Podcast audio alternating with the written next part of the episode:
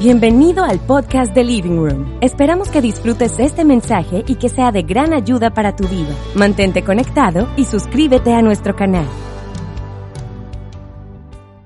Lo que voy a hacer hoy es simplemente a compartirles un mensaje que sé que va a traer paz, sé que va a traer esperanza, sé que va a traer fuerza y alimento espiritual para que puedas enfrentar todos estos desafíos que tenemos por delante, eh, este gran desafío que está viviendo la humanidad con esta pandemia que, está ocurriendo en el mundo. Y sé que te va a ayudar mucho a que te puedas enfocar en lo que Dios quiere sobre cómo atravesar esta temporada de tu vida. Y el mensaje que quiero compartirles hoy le he puesto como título Visión 2020. Visión 2020. Empezando el año todos empezamos muy, muy entusiasmados, muy motivados. En Living Room tenemos la costumbre antes de finalizar el año, de siempre hacer metas, siempre escribir nuestros objetivos para cada año. Todos empezamos siempre muy contentos, con tantos sueños. Tal vez tú dijiste, Dios, sorpréndeme este 2020. Cuando empezó el año, nuestra visión estaba completamente clara. Tan clara así como tú me estás viendo ahora mismo a través de esta transmisión. Bien claro. Y ahora mismo yo estoy sentado aquí en esta posición. Estoy enfocado. La cámara está enfocada en mí permaneciendo en esa posición. El problema es que si yo hago esto,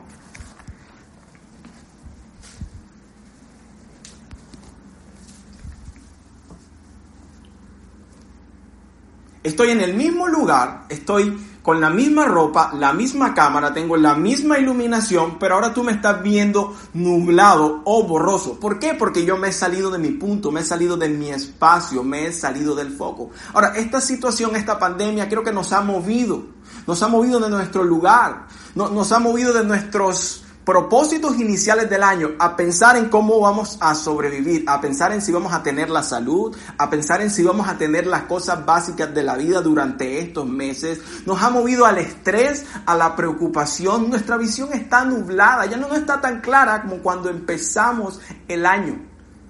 Y ahora mismo estoy en esta posición y tú no puedes ver bien mis ojos, no puedes ver bien mis cejas, mi boca, mi nariz. Quizás solo estás viendo sombras y mientras más fuera de foco tú estés, más borroso vas a ver, amigo.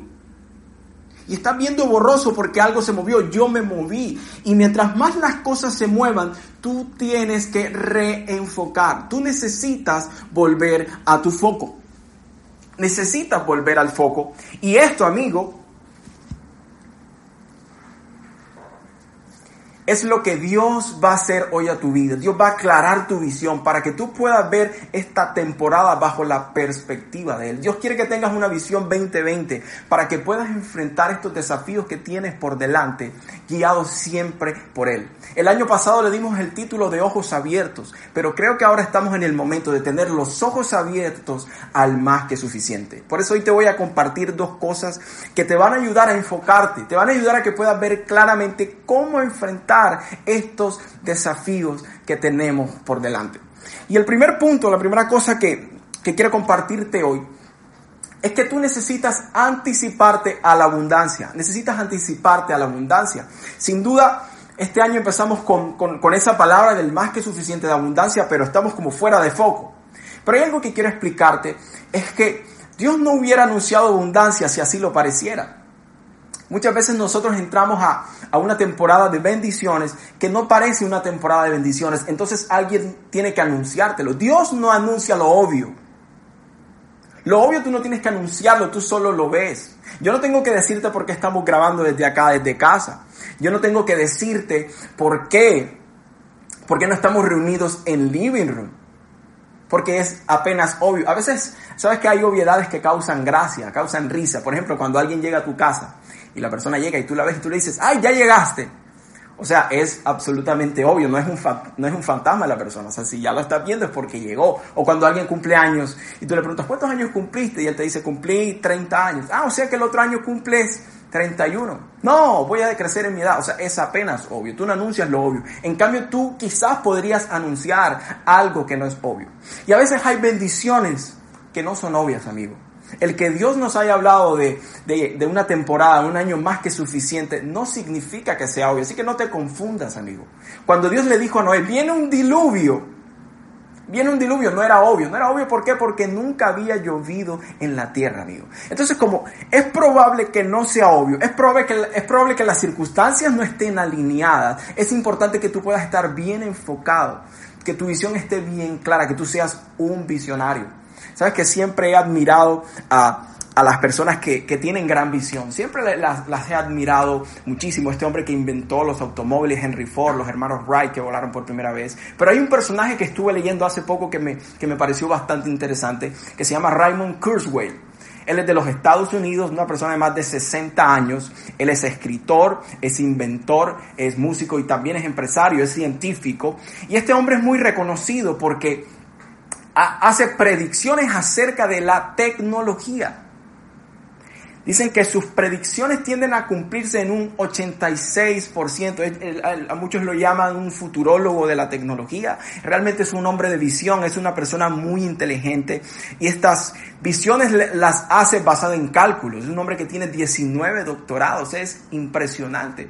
Este fue un hombre, fue la primera persona que fue capaz de decir que el Internet iba a ser algo masivo en todo el mundo. También predijo que una máquina le iba a ganar un hombre jugando al ajedrez cosa que ya ocurrió en el año 97. También dijo que los automóviles se iban a conducir por sí solos, algo que ya está ocurriendo hoy en día y muchas otras cosas que ha dicho este hombre. Hoy en día fue contratado por Google Google lo contrató para qué? Para que ayudara a la compañía a que ellos pudieran anticiparse hacia todo eso que viene en materia de tecnología. Están trabajando en, en, unidad, están trabajando juntos para anticiparse hacia lo que viene en materia tecnológica. De la misma manera, tú y yo debemos trabajar, debemos anticiparnos a eso que ya Dios nos ha dicho, que es una vida de abundancia, una vida más que suficiente. Ahora, ¿cómo haces eso? ¿Cómo puedes enfocarte en esa? ¿Cómo puedes anticiparte? Una de las maneras es visionando, es visualizar. Dice la palabra que los jóvenes verán visiones, refiriéndose a las próximas generaciones. Dios nos ha dado la capacidad de visualizar cosas que no han sucedido aún.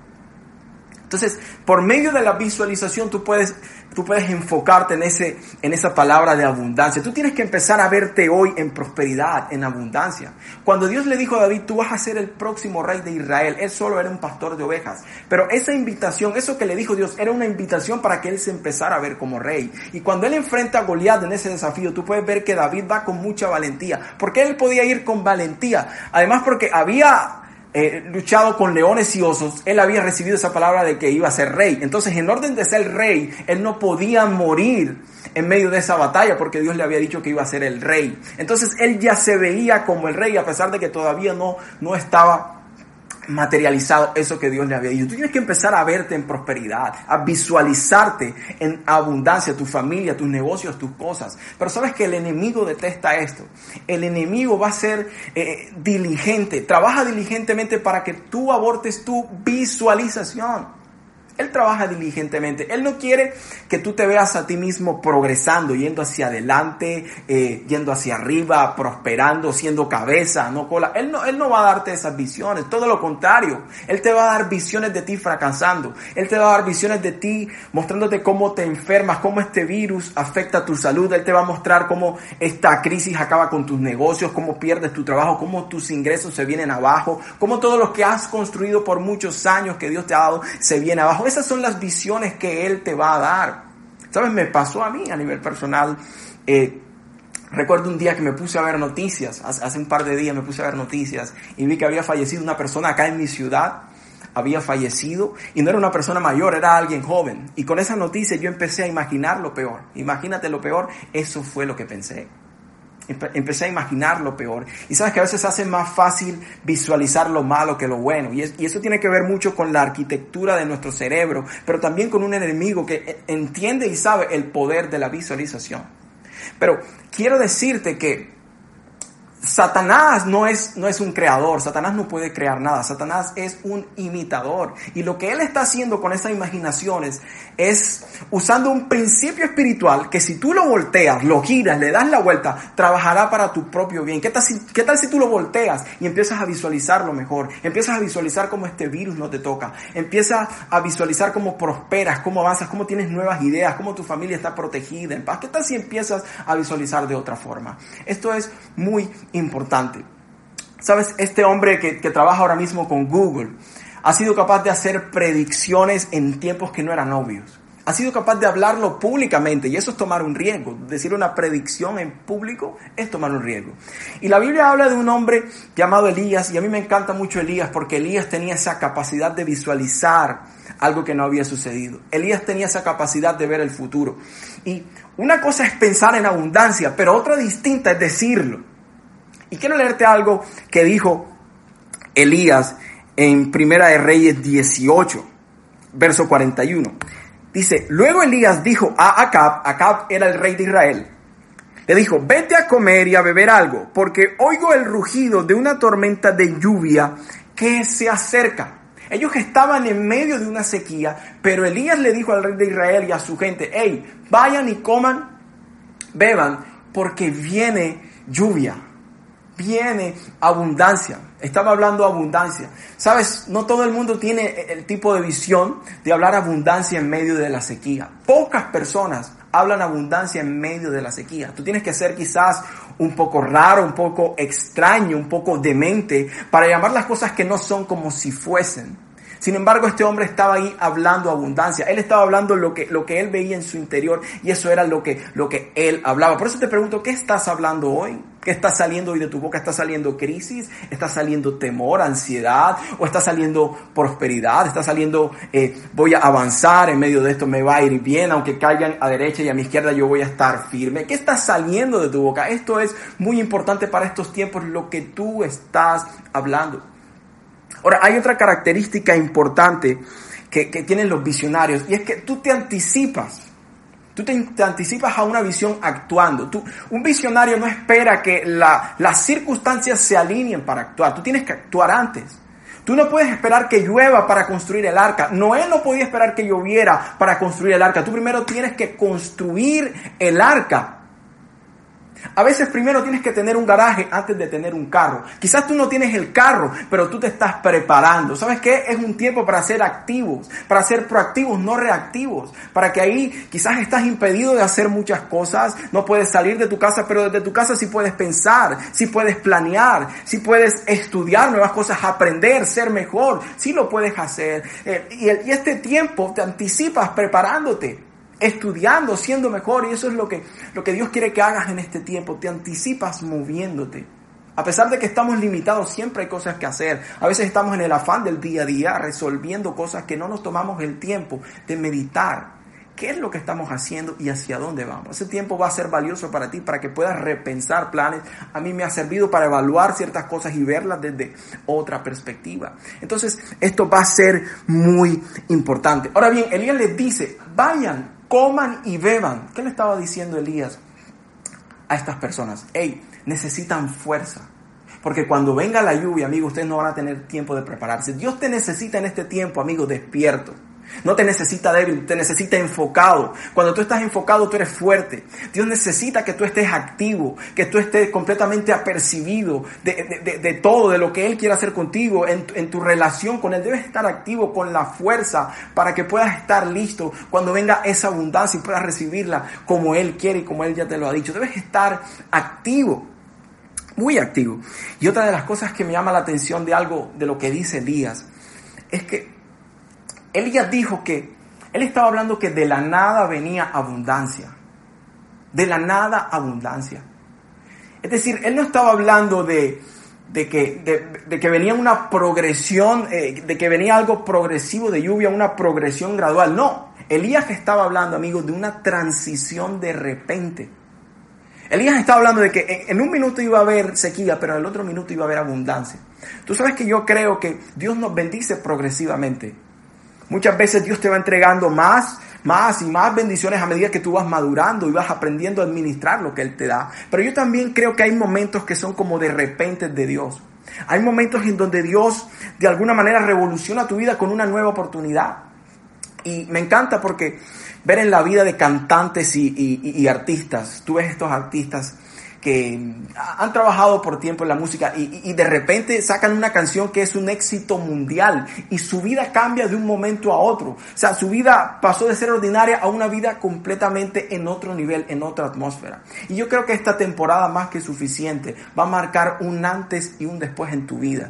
Que Dios te va a llevar a un nivel al cual tú ni siquiera has podido imaginar. Que cuando estés en ese nivel, tú vas a decir, es imposible que yo haya llegado aquí por mis propios medios, sino que es la gracia de Dios. Esta temporada más que suficiente, amigo. Es una temporada llena del favor de Dios, llena de oportunidades para ti. Por eso tú debes estar apercibido, preparándote, anticipándote para que puedas estar listo y recibir toda esa abundancia que el Padre ya dijo que te corresponde a ti. Por eso te animo a que puedas anticiparte, estando activo, moviéndote y avanzando, visualizando la abundancia que ya el Padre destinó para tu vida. Lo segundo que quiero compartirte es que debes enfocarte en tu posición de hijo y heredero. Enfócate en tu posición de hijo y heredero.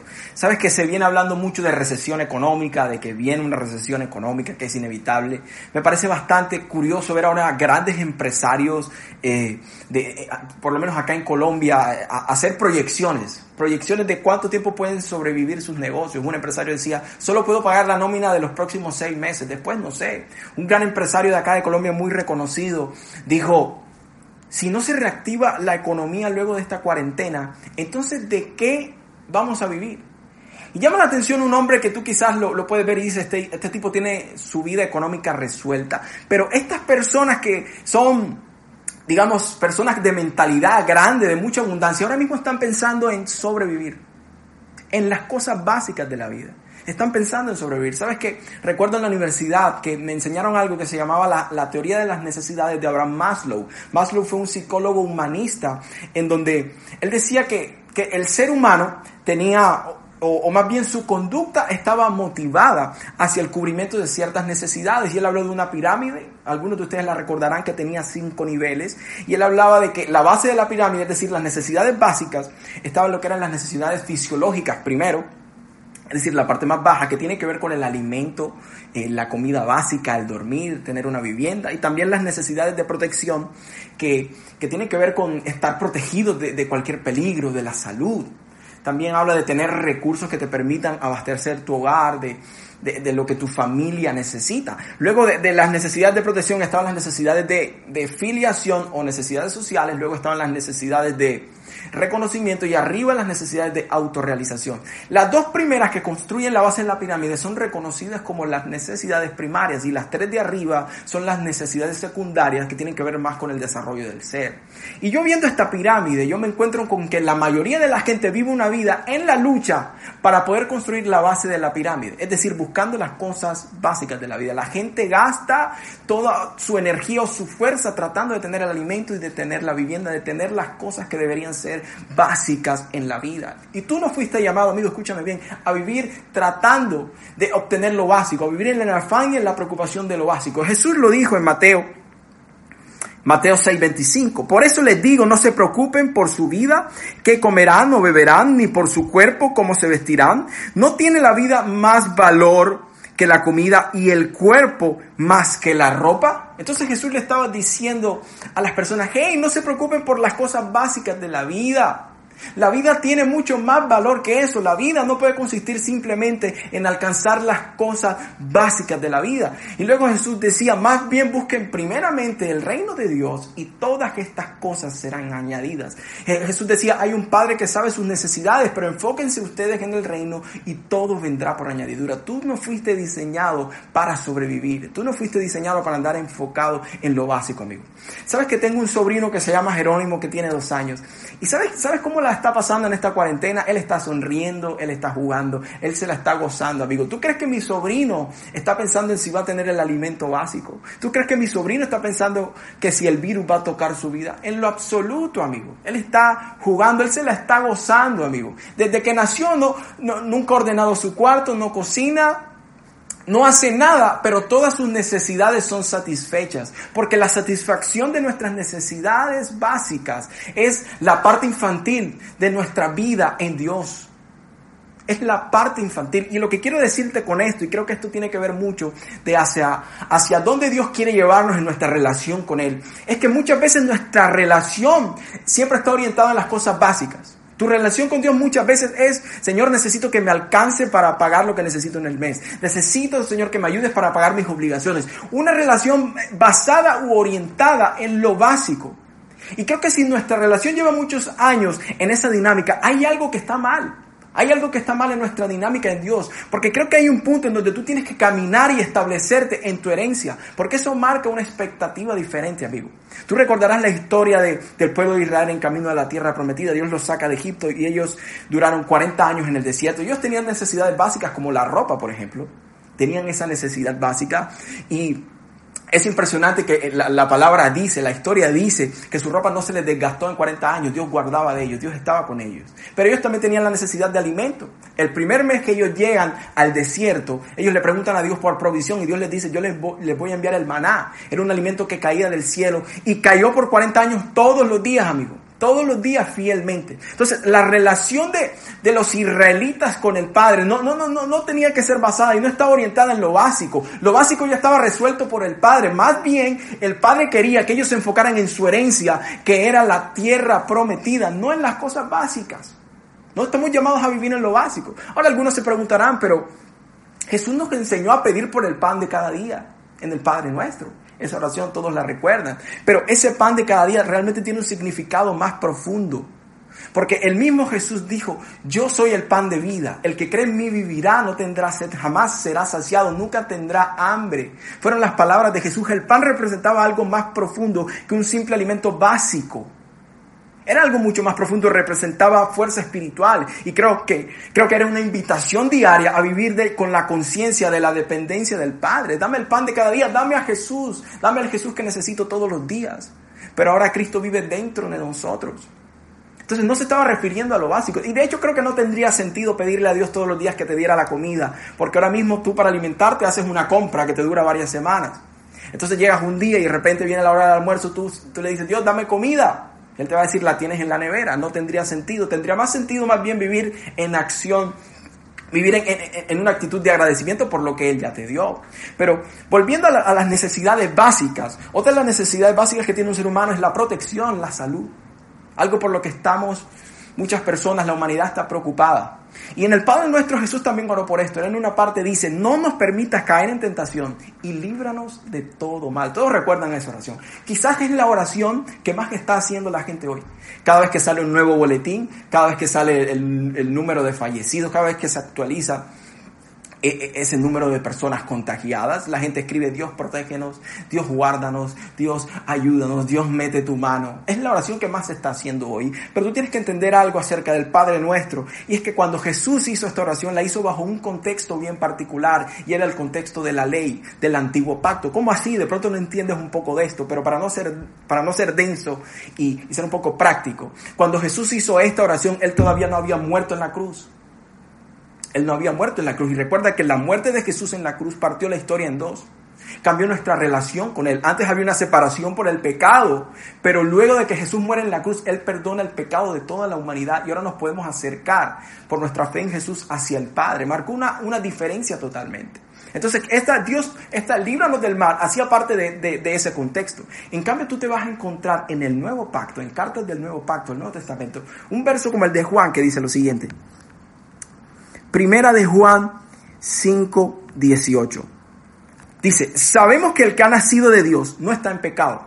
Jesucristo que nació de Dios, lo protege y el maligno no llega a tocarlo. Wow, eso es increíble. Te lo voy a, leer nuevamente. Sabemos que el que ha nacido de Dios no está en pecado. El que ha nacido de Dios es una persona que ha recibido a Jesús, una persona que reconoce a Jesús como el Hijo de Dios y sus pecados son perdonados. Dice que ahora tú tienes el derecho de ser hijo de Dios. Y ahí tú naces de nuevo cuando reconoces tu necesidad no está en pecado. Jesucristo que nació de Dios lo protege y el maligno no puede tocarlo. Wow, esto es una promesa de protección para los hijos de Dios. El texto está diciendo que el mal no puede tocarte, que el maligno no puede tocarte y tú eres partícipe de esta promesa, amigo.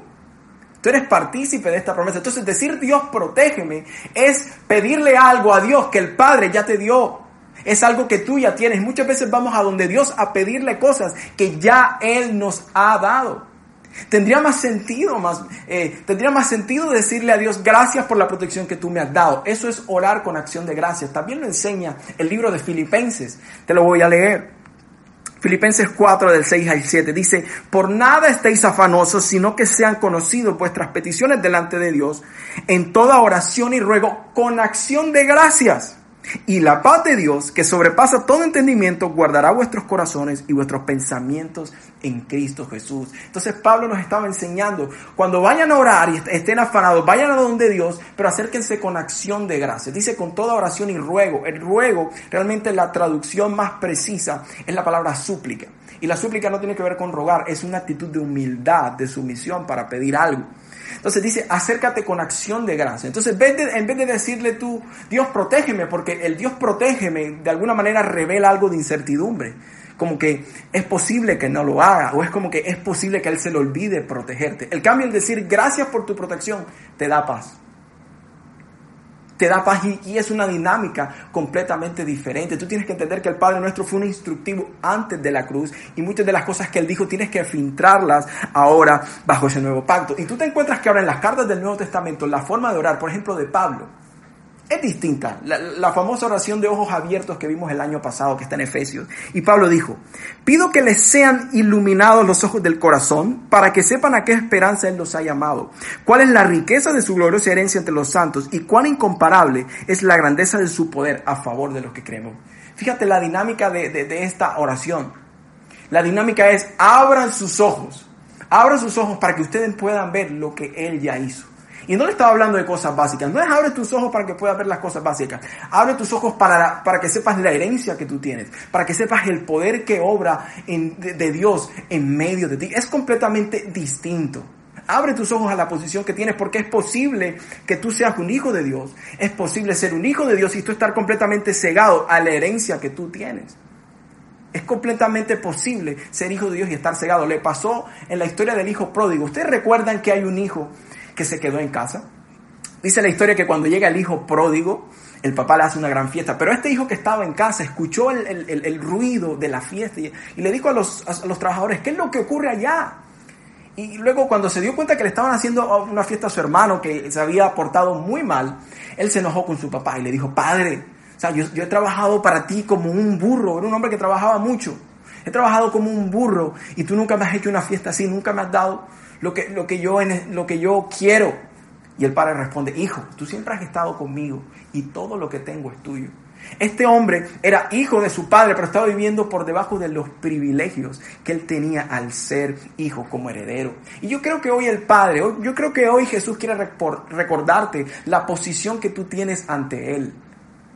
Dios quiere recordarte y enfocarte en la posición que tú tienes ante Él de hijo y heredero. Y creo que Dios quiere decirte, eh, nuestra relación debe girar. Debe girar de una relación siempre orientada en el afán y en la preocupación de lo básico a una relación orientada en tu herencia. Quiero que empieces a caminar en tu herencia porque así vas a vivir con una expectativa distinta. Suficiente con pensar en sobrevivir, suficiente con que siempre estés hablando de que tienes que pagar cuentas, suficiente es tiempo de que te establezcas en tu herencia como hijo de Dios, heredero. Mira lo que dice el libro de Romanos 8, el verso 5 al 7. Y ustedes no recibieron un espíritu que de nuevo los esclavice del miedo, sino el espíritu que los adopta como hijos y les permite clamar Abba Padre. El espíritu mismo le asegura a nuestro espíritu que somos hijos de Dios. Y si somos hijos, somos herederos. Herederos de Dios y coherederos con Cristo. Pues si sufrimos con Él, también tendremos parte con Él en su gloria. Entonces, ¿qué quiere hacer Dios, amigo? Dios quiere llevarte a otro nivel de vida. Dios quiere llevarte a otra dimensión de vida, que es la de un heredero. Y este texto dice que tú eres un heredero de Dios, eres coheredero con Cristo. ¿Sabes qué significa? Que tú heredas todo lo que Cristo es, la posición que Cristo tiene. Tú eres amado, favorecido, prosperado, eres protegido, tienes todo lo que Jesús tenía, el favor de Dios, la gracia, la paz de Dios, la autoridad de Dios. Todo eso tú lo heredas, todo lo que Cristo obtuvo del Padre, tú también lo tienes, tienes la misma posición ante Él. Ah, tú dirás, pero Jesús no tuvo protección porque mira cómo, cómo fue humillado y fue masacrado. Pero Jesús, amigo, Él mismo dijo, a mí nadie me quita la vida, sino que yo soy el que la entrego. Él sabía que nadie tenía autoridad para quitarle la vida, nadie lo podía tocar la enfermedad. Jesús nunca se enfermó. Y tú heredaste esa sanidad en la cruz. Tú la heredaste y Dios te está llamando a que vivas con la expectativa de esa herencia, amigo. ¿Sabes? El Padre tú nunca lo viste ocupado en las cosas básicas. Tú lo viste más bien él lo consideraba como algo resuelto por su padre. Él, se enfocaba más bien en llevar el reino, en enseñar, en proveerle a otros, en multiplicar las cosas. Cada vez que había un problema, él venía con la solución. Él era un multiplicador, una persona que resolvía problemas. No estaba enfocada en las cosas básicas, amigo. Él, él vivía en una relación íntima con el padre que lo hacía no preocuparse por nada. Conocía muy bien al padre. ¿Sabes qué? Antes que empezara la cuarentena, mi padre me llamó. Mi padre me llamó y me dijo, eh, hijo, eh, cuéntame, ¿cómo estás para esta cuarentena? ¿Necesitas algo? ¿Qué necesitas para esta cuarentena? Yo dije, papi, gracias.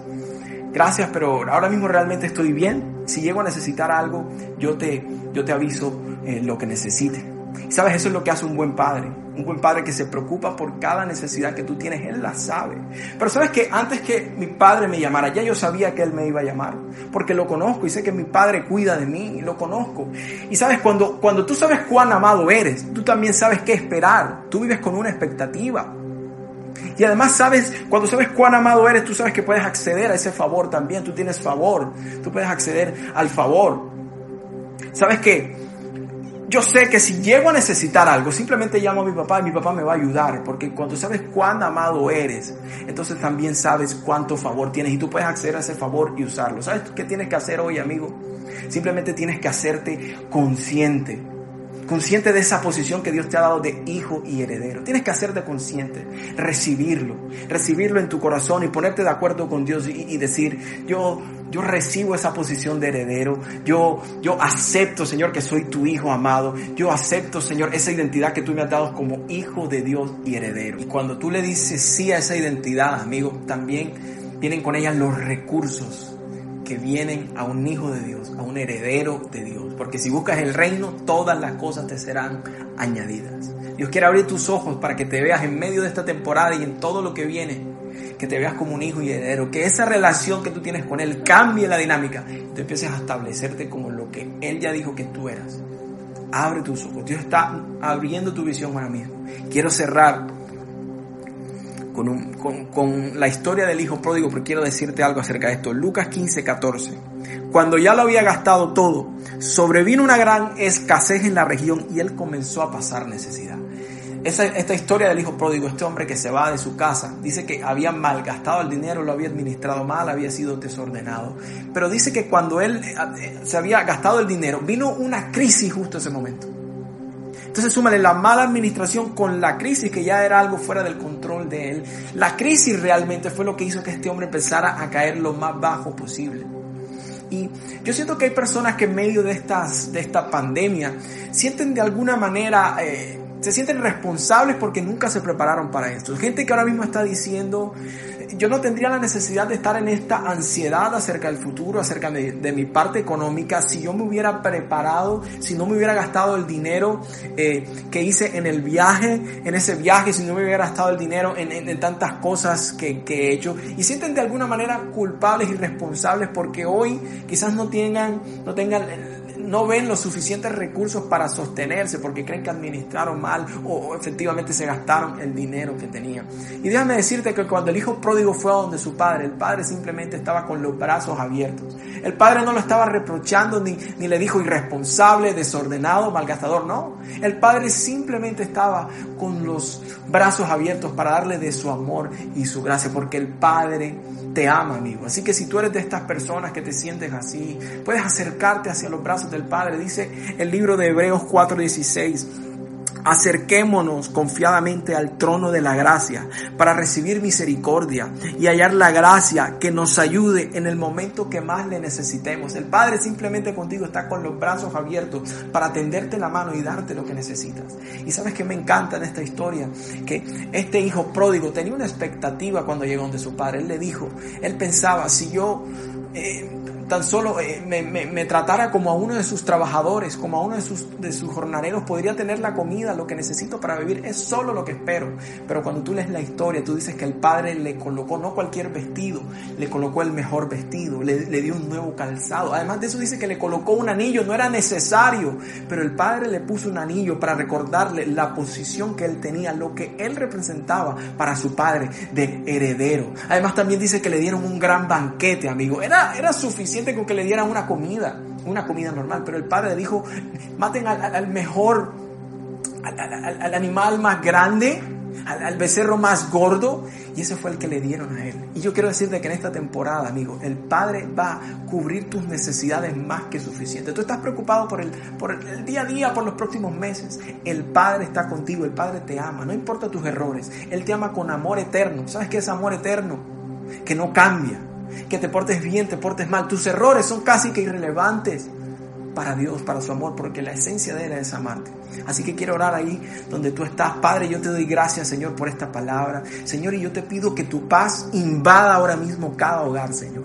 Cada hogar, cada familia que está aquí conectada, que sea tu paz, Señor. Toda ansiedad, todo temor, toda inseguridad, todo miedo al futuro se va ahora mismo, Señor. Es desvanecido, Señor, por tu paz, por tu presencia, Señor. Ahora mismo, Señor, yo hablo una palabra de paz sobre esos hogares, Señor. Que tu presencia, Señor, llene cada uno de esos hogares, Señor. Y te damos Señor, porque hoy tú estás, Señor, aclarando nuestra visión. Porque sabemos que tú nos has llamado a vivir una vida de heredero, Señor, no enfocados en las necesidades básicas, sino en una vida más que suficiente, Señor. Gracias por la posición que tenemos ante ti, Señor. No hicimos nada para ser herederos, simplemente tú en tu gracia determinaste bendecirnos con toda bendición. Te damos gracias, Padre, porque tú eres maravilloso y decidimos hoy caminar en esa identidad y en esa herencia que tenemos. En el nombre de Jesús te damos gracias. Amén.